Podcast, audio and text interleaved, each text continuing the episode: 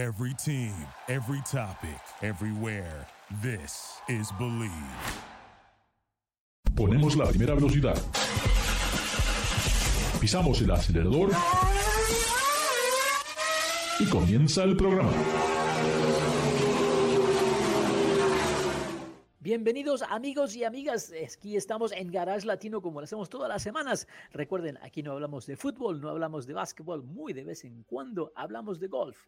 Sin más espera, quiero traer rápidamente a nuestro gran amigo, anfitrión, David Logi. ¿Cómo está David?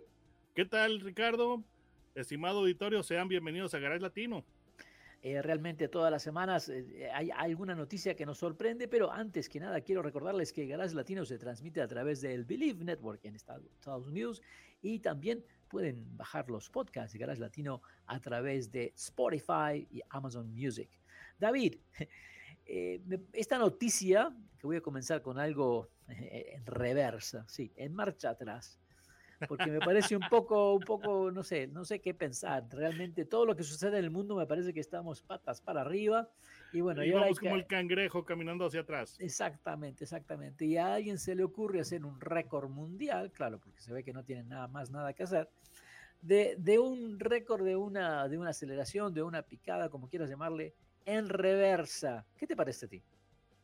Que creo que la gente de Guinness tiene demasiado tiempo en sus manos de verdad. Pero tengo una anécdota. Amigos, amigas, una vez participé en una competencia, las famosas 24 horas de los limones.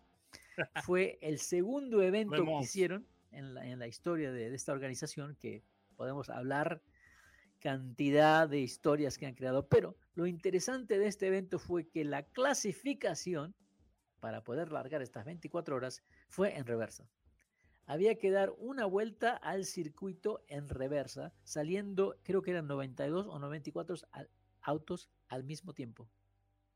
¿Te imaginas? que solamente en reversa. En reversa. Solamente es como una carrera de, gallinas o pollos, o sea, así de caótico me, me parece.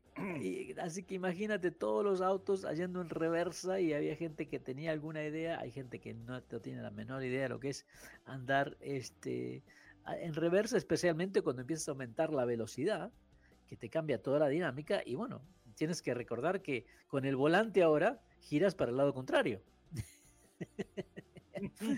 Entonces era una cantidad de accidentes y coches que se salían de la pista y chocaban. Y realmente no sé, pero yo creo que tal vez ni la mitad dio la vuelta completa a ese autódromo. Pero mira, lo bueno del asunto es de que dañas tu auto, 50 dólares, ya tienes uno nuevo. Exactamente, exactamente.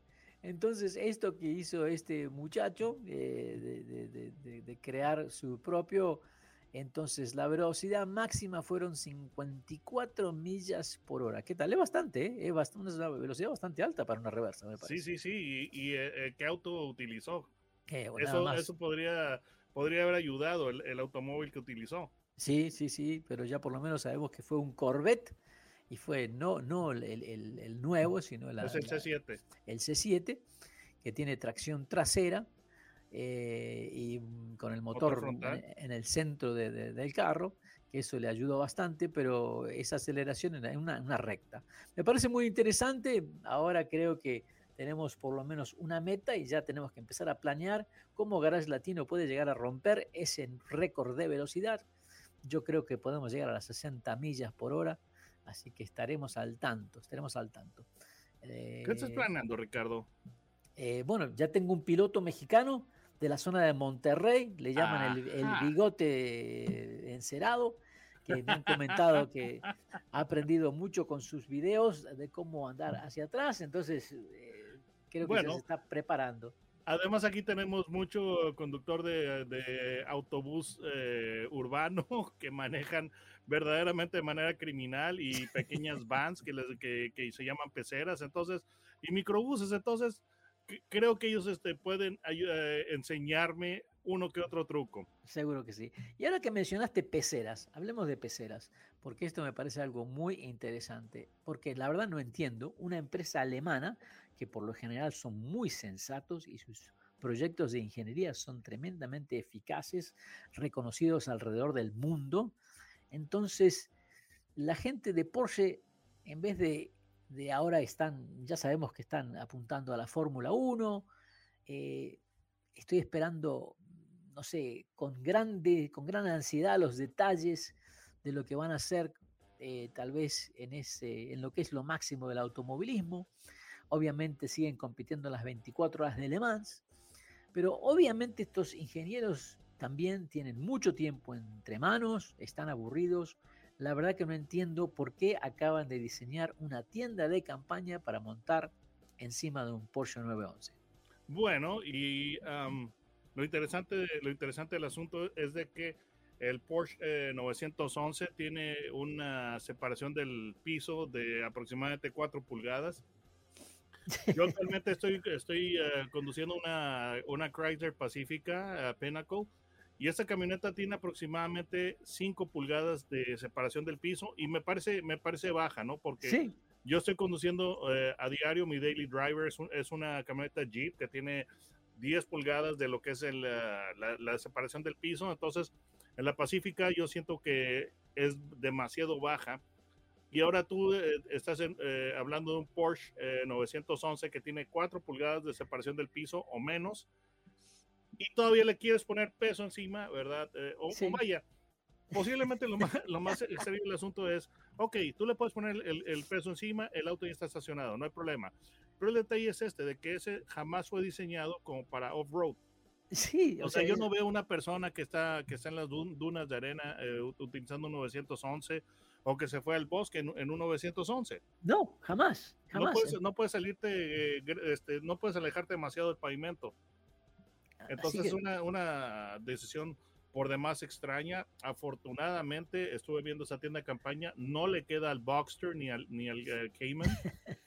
Eh, pues, eso, ya sería demasiado. Entonces, por ejemplo, si tú dices, ok, la voy a poner en mi Cayenne o en mi Macan, perfecto, está bien. Sí, sí, sí, ahí lo entiendo, ahí, ahí lo entiendo, pero esto... Pero lo pones en un Panamera, lo pones en, en, un Taycan, lo pones en un, en un 911 y es verdaderamente absurdo. totalmente, te digo, estoy por eso estoy sorprendido porque no puedo creer que Porsche se ha tomado el tiempo de hacer esto y aparte que ¿a qué mercado? O sea, no, no, no, no va. Ricardo, no Ricardo, Ricardo, no es tan absurdo. O sea, solamente estamos hablando de que cuesta 5.700 dólares. O sea, no, no es ah, absurdo. o sea, solamente cuesta eso. Es económica, no es así como que vas a gastar mucho. Eh, tienes razón, no me había dado cuenta. La verdad no me había fijado el precio. sí, sí, sí. sí eh, estar hablando de 100 mil o 200 mil dólares. Sí, sí, te has precipitado. Y la, la tienda tiene un, eh, un peso de 124 libras lo pones encima, e, encima de tu auto, eh, parece como lo que es la canastilla, el, roof rack, que de nuevo no recuerdo haber visto un, un, 911 con una canastilla, honestamente. Ayer justamente estaba viendo uno, uno aquí en la calle, un Carrera 4S que me pareció muy lindo. Y tengo muy vívida la, la memoria y la imagen de ese automóvil que se me hizo bellísimo, pero ponerle ponerle la tienda de campaña, yo no sé, es como ponerle spinners a un Jet eh, F-15, ¿no? Sí, sí, sí, te digo, te digo, es algo totalmente que no le encuentro ni pies ni cabeza y me sorprende que Porsche realmente se haya tomado el tiempo para hacer esto. Pero bueno. Lo siguiente, Ricardo, para que no, no te sorprendas, eh, yo creo que el siguiente accesorio que están, eh, que están planeando es una lavadora y secadora para ponerla en el capó de 911. Ah, sí, sí. No, a lo mejor se podría utilizar el turbo, ¿no? Los, dos turbos del motor trasero. Para que para, secar la ropa. Para secar la ropa. Es muy y así Es una ¿eh? solución sustentable. Muy, paténtala, paténtala porque yo creo que ahí te vas a hacer millonario. Sí, sí, sí. Y después viene una guantera, una guantera con, con uh, microwave. Sí. Cambiando de tema, algo que tal vez tenga un poco más de sensatez la empresa de autos de alquiler Hertz, famosa alrededor del mundo, sabemos que el año pasado este, hizo mucho ruido con su orden de 100.000 vehículos de Tesla, eléctricos. También tienen los Polestar. Bueno, y ahora han tenido esta nueva, esta, esta nueva conversación con, con General Motors y han entrado en negociaciones en un contrato de 175 mil autos eléctricos que pasarían a la flota entre el año 24 y el 2027. Estamos hablando de una flota que pasaría a ser de casi 300.000 o 400.000 autos eléctricos para Hertz. No sé. Sí, sí, sí, porque y, em, estás hablando que son 100.000 Teslas Model 3 en, en su Sí. mayoría. Van a tener 65.000 Polestars, lo cual es, es una orden que es sorprendentemente grande, pero yo pienso que más que para Avis es una orden sorprendentemente, grande- sorprendentemente grande para Polestar, porque Polestar es una compañía que apenas está comenzando. Sí, sí, Tiene sí, jugadores muy experimentados como Volvo por una parte y por otra parte su eh, propietario de Volvo que es eh, Geely, eh, la, la empresa automotriz china. Pero 65 mil vehículos para esa empresa a mí me parece que son muchísimos. Van- mucho, mucho. Yo pienso que pueden tener problemas para llenar las órdenes. Y estos 165 mil le vamos a agregar estos siete- 175 mil vehículos de GM. Sí, sí, sí, sí. Así que eh, me parece muy interesante porque la pregunta número uno es, ¿cómo van a hacer para cargar todos estos autos? O sea, no- todo suena muy lindo. Ahora, no sé si por el otro lado, esta conversación también, recordemos que cuando se anunciaron estos 100.000 vehículos de Tesla, el stock, la bolsa de valor de, de- de Tesla subió mucho y General Motors en este momento necesita algo para levantar el valor de su empresa, porque está a la mitad de lo que valía hace un par de años y, y sigue en bajada. Entonces, Sí, es que el problema es este, de que las, los fabricantes, que lo, lo que les llaman eh, tradicionales o delegado, legacy automakers, que han hecho todo su camino en, eh, basado en el vehículo a gasolina y diésel, Claro. Están, están teniendo problemas graves porque em, los vehículos eléctricos son más sencillos, tienen menos componentes, requieren menos eh, personal para armarlos, para ensamblarlos. Entonces ya se ya eh, a nivel mundial, por ejemplo, Ford ya, ya anunció que va a tener despidos. sí, bueno, no Entonces, solamente despidos, eh, están hablando de un write-off, de una pérdida de un billón de dólares este año. Exacto, sea, que bueno, y eso realmente- también por los, eh, la, la cadena de suministro, pero realmente esta, e- esta es una apuesta muy interesante, pero realmente creo que va a estar interesante ver problemas este, que, que están, que están relacionados Sí, a sí, lo sí, que son los autos eléctricos, la carga siendo uno de ellos. Número dos, eh, yo espero que los, eh, los paquetes de baterías van a tener una, una buena duración. Pero Sí. en caso de que haya problemas o algún recall con, el- con los paquetes de baterías, hay un problema grave. Por ejemplo, Sí, tú sabes que todos los Chevy Bolts eléctricos que se produjeron desde como el 2018 sí, a la fecha, hasta hace, hasta hace poco, todos fueron eh, producto de un recall, porque las baterías salieron mal eh, hechas por LG. Y eso causó problemas muy grandes a GM porque Ya. además Ahora- de todo lo que son los costos legales y todo, tuvo que detener la, la producción de, de este modelo, porque si, oye, ¿sabes qué? Yo necesito baterías para, los, eh, para las unidades que ya vendí. Claro, Y claro, LG claro. estaba batallando tremendamente para dar abasto, ¿verdad? Entonces tuvieron que detener la, produ- la producción de autos eh, nuevos de este modelo. Entonces, sí, eh, sí, creo sí, que sí. sí tiene problemas que van más allá de simplemente la carga, sino Eh, lo que aparte- es el respaldo, partes. Y, ese es, y eso es por parte de General Motors. Desde el punto de vista de Hertz, si tienes una flota de 175 mil vehículos y de repente tienen que hacer un recall y te sacan 50 mil vehículos, Dejas de ¿cuánta- ganar dinero. cuánta- exactamente, eh, la- las pérdidas pueden ser inmensas. O sea que me parece todo esto muy, pero muy interesante. Entonces, ¿por qué no hablamos de algo? ¿Por qué no hablamos de algo que realmente es totalmente lo opuesto? Que es lo que creo todavía eh, funciona.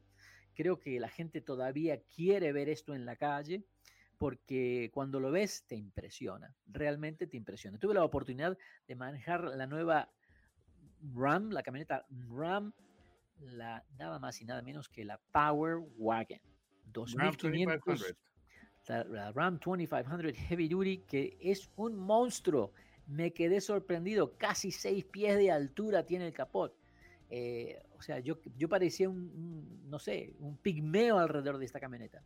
Bueno, Además, el detalle es ir conduciendo un vehículo con un ca- capot tan largo y tan alto y que delante de ti vaya un Ford Fiesta. sí, no lo ves. No lo ves. No lo ves, no lo ves.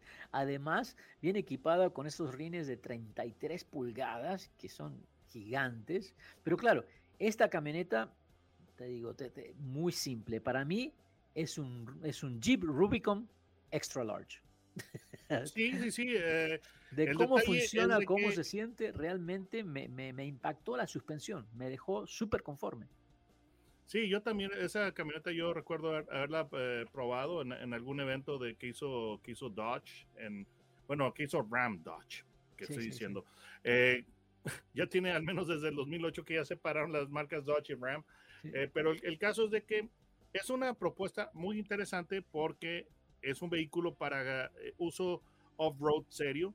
Lo que son los bloqueos que tiene de, diferenciales, todo lo que es eh, la desarticulación eh, de la barra estabilizadora delantera, etcétera. Entonces es un vehículo. Los brazos, los brazos de la suspensión adelante, David, es una suspensión que le llaman ahora Articulink, creo que se pronuncia así, Articulink, pero son dos brazos que mantienen el eje delantero y que le dan muchísima flexibilidad. O sea, el movimiento de ese eje delantero eh, no lo puedes obtener con otro tipo de camioneta. Realmente me llamó mucho la atención. Eh, el, motor de 6.4 litros, te digo, es... Te mete, me metí en senderos donde el, motor parecía que siempre, siempre estaba regulando y con más de 400 libras de, par motor, la, camioneta sube, baja sin ningún tipo de problema. Eh, te digo, es, muy impresiva. La transmisión de 8 velocidades, lo que me llamó la atención es que ahora es una perilla, con, tú giras la perilla para hacer los cambios y aprietas el botón si quieres la 4x4 baja o alta. La eh, reductora, los bloqueos. Sí, sí, sí, sí, sí, puedes Automático, eh, lo que es el control de velocidad de, descenso. Fíjate que esa, esa perilla a mí se me hace, no me parece una, una, una solución brillante. De hecho, yo me pregunto en qué estaban pensando porque justamente en ese momento yo estoy experimentando ese mismo sistema, pero como te digo, yo tengo eh, actualmente una Chrysler Pacifica Pinnacle. Perdón, y esa, esa, camioneta viene justamente, esa minivan viene con el selector eh, giratorio, pero el problema es este de que yo me quejo todo el tiempo de que, de que vehículos eh, sustituyeron lo que son los, las perillas o los controles giratorios por botones. Y resulta que en este modelo eh, Chrysler sí tomó la precaución en la minivan de ponerle controles giratorios para el volumen, para lo que es eh, el ventilador del sistema de aire acondicionado. Entonces tienes ya varias, varias perillas y encima de eso te pone la, la transmisión.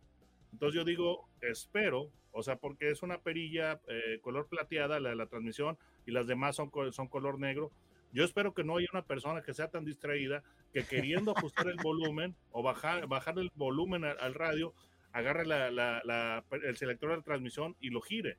Entonces yo supongo que tienen que venir con, con, este, con medidas de seguridad para no causar daño en la transmisión, pero sinceramente yo no me he atrevido a hacer eso en, una, en una minivan en movimiento. Entonces, ese, no, no creo que pase nada. Yo creo que los sensores van a detectar que hay un movimiento que no es correcto y creo que no va a pasar nada. Solamente se van a prender más luces y no creo. Pero la próxima vez lo voy a probar en tu nombre. Cuando tenga una de estas perillas, voy a ver qué pasa. Mm, yo no me atrevería, ahí, ahí, tengo el vehículo, pero esta camioneta, como, te digo, está, es bastante interesante. Em, Power Wagon eh, antes estaba disponible en el modelo más pequeño, lo que es la Ram 1500, y yo estuve viendo en, el eh, catálogo con el website de Ram y este modelo, el, eh, la 1500 Power Wagon ya no está disponible. Ese, ese modelo o, o esa versión pasó a la, Heavy Duty. Pero realmente un, un vehículo, me parece muy interesante lo, la, la manera en que está innovando RAM en este segmento porque si mal no recuerdo, la suspensión trasera de Power Wagon es de brazos de control. Correcto.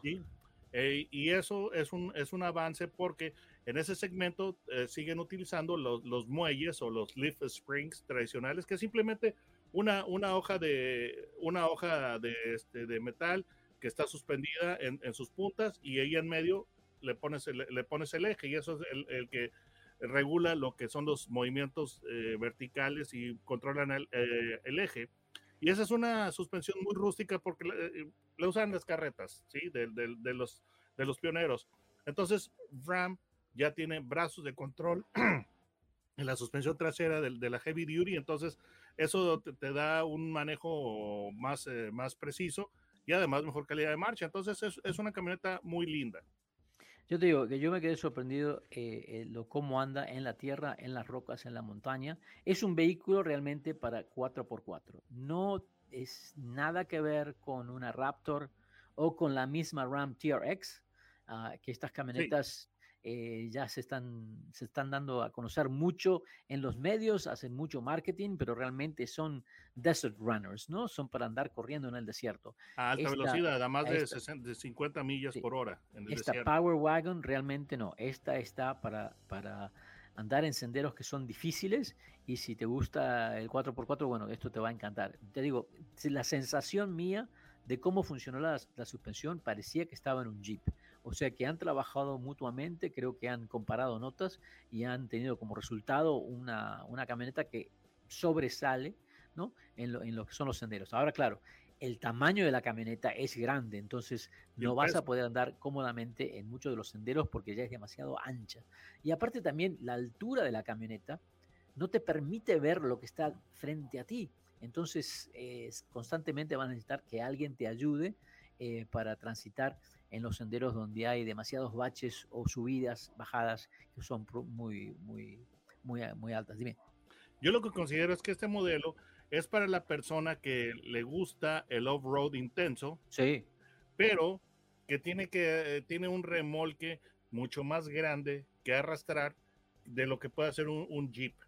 Porque, por ejemplo, tú podrías decir, tengo una Gladiator. Bueno, tú sabes que el Jeep realmente no está hecho para remolcar. Exacto, el, detalle es este, justamente a, eso voy. Entonces tú dices, yo tengo una, una pickup Jeep Gladiator. El detalle es de que si puede remolcar, créeme que no puede remolcar, eh, no puede arrastrar un remolque del tamaño que puede arrastrar una, una Ram Heavy Duty. Entonces, Es, esta camioneta es para, para quien gusta de lo que son las emociones extremas en 4x4, pero que regularmente o de manera eh, rutinaria tiene que arrastrar mucha carga que excede la capacidad de un, Jeep. Porque de otra manera, digo, yo no le, yo no, no le veo, no le veo uso. Yo honestamente me, me sentiría más a gusto en una Gladiator que en una Power Wagon. Pero el detalle es este, de que eh, RAM está buscando un tipo específico de cliente. Y el tipo específico de cliente que, que, este, que yo considero que persigue esta Power Wagon es para quien quiere le, eh, capacidad extrema 4x4, pero al mismo tiempo necesita arrastrar un gran remolque. Es decir, por ejemplo, quiero llevar mi, mi gran lancha, bote, caballos o qué sé yo, y después que los dejo ahí, ya que me voy a, me voy a pasear o divertir en, en los senderos. Sí, sí, puede remolcar, son 10.500 libras lo que puede remolcar, pero además otra cosa que tiene esta camioneta que es imponente, la presencia es única. Entonces, por ese lado también, para aquellos que les gusta tener un vehículo donde todo el mundo te mire y digan, wow, ¿qué es esto? ¿no? Realmente es un monstruo. Eh, creo que también está especial para ese tipo de personas. Y la verdad, te sorprende porque todo el mundo te mira y en cada lugar que estacioné, todo el mundo me decía, ¿qué es esto? ¿Qué, qué, capacidad tiene? ¿Qué potencia tiene? Quieren saber más de la Power Wagon. ¿Tú recuerdas, no, sé si tú, tú, viste las películas de Star Wars? Sí.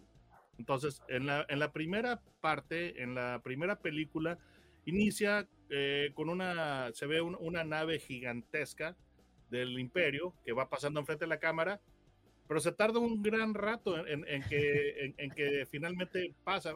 Ves el, inicio de la, nave del imperio y empieza a pasar frente a la cámara despacio, despacio, despacio, despacio, y pasa un rato hasta que finalmente ves los motores en la parte trasera.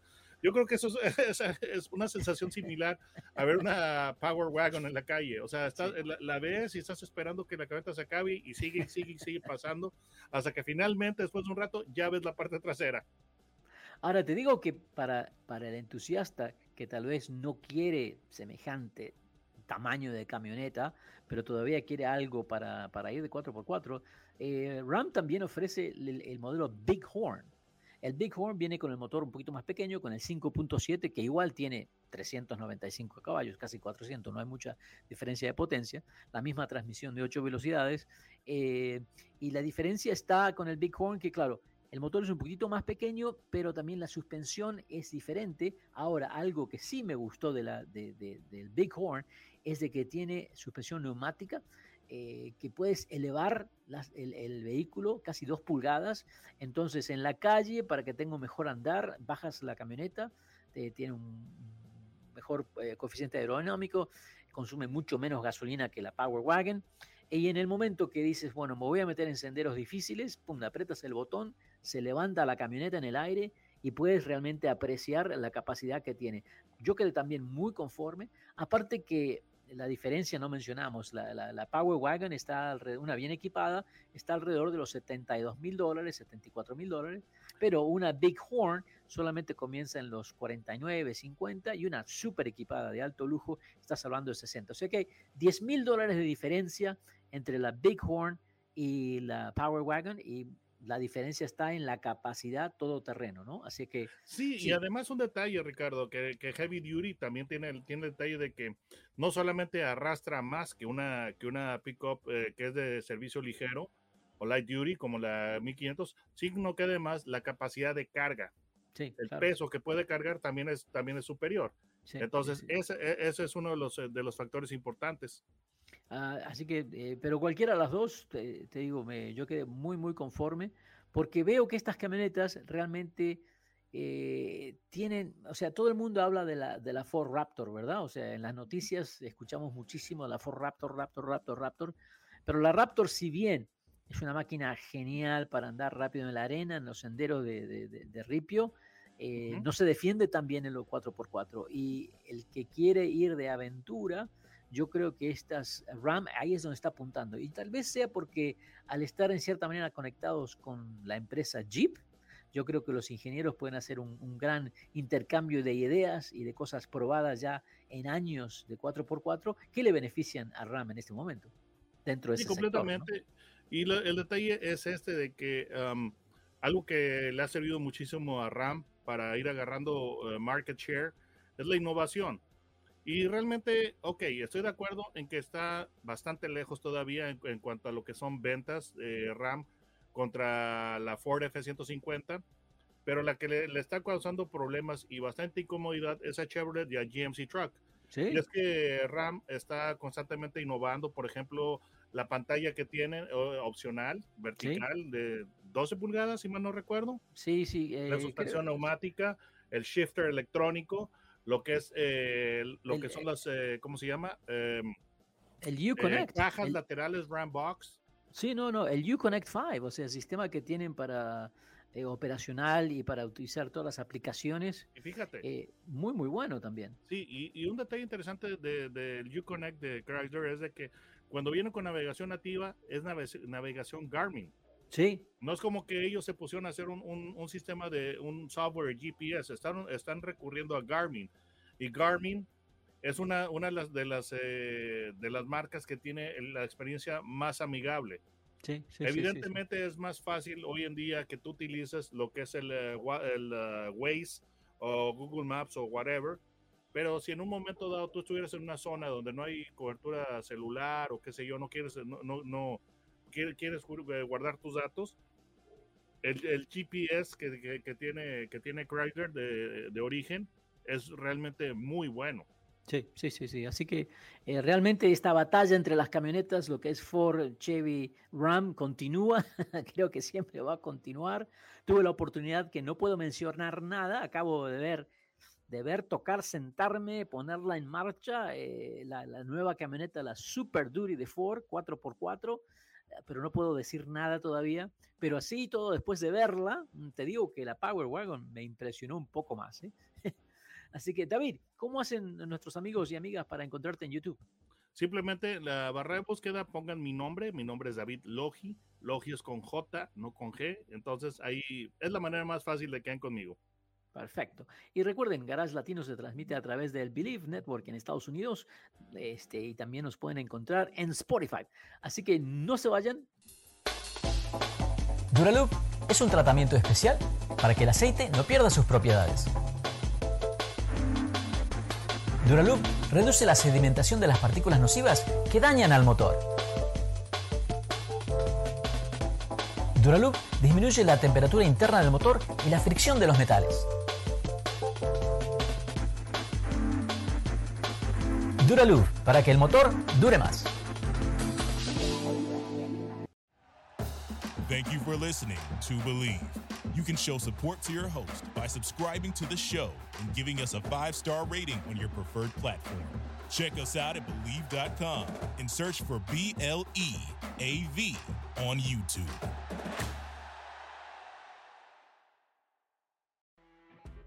You know, when you're listening to a true crime story that has an unbelievable plot twist that makes you stop in your tracks? That's what our podcast, People Are the Worst, brings you with each episode. I'm Rachel. And I'm Rebecca. We're identical twins who love true crime cases that make you say, didn't see that coming, and we hate the people responsible for them. Listen to People Are the Worst now on Apple, Spotify, or wherever you get your podcasts.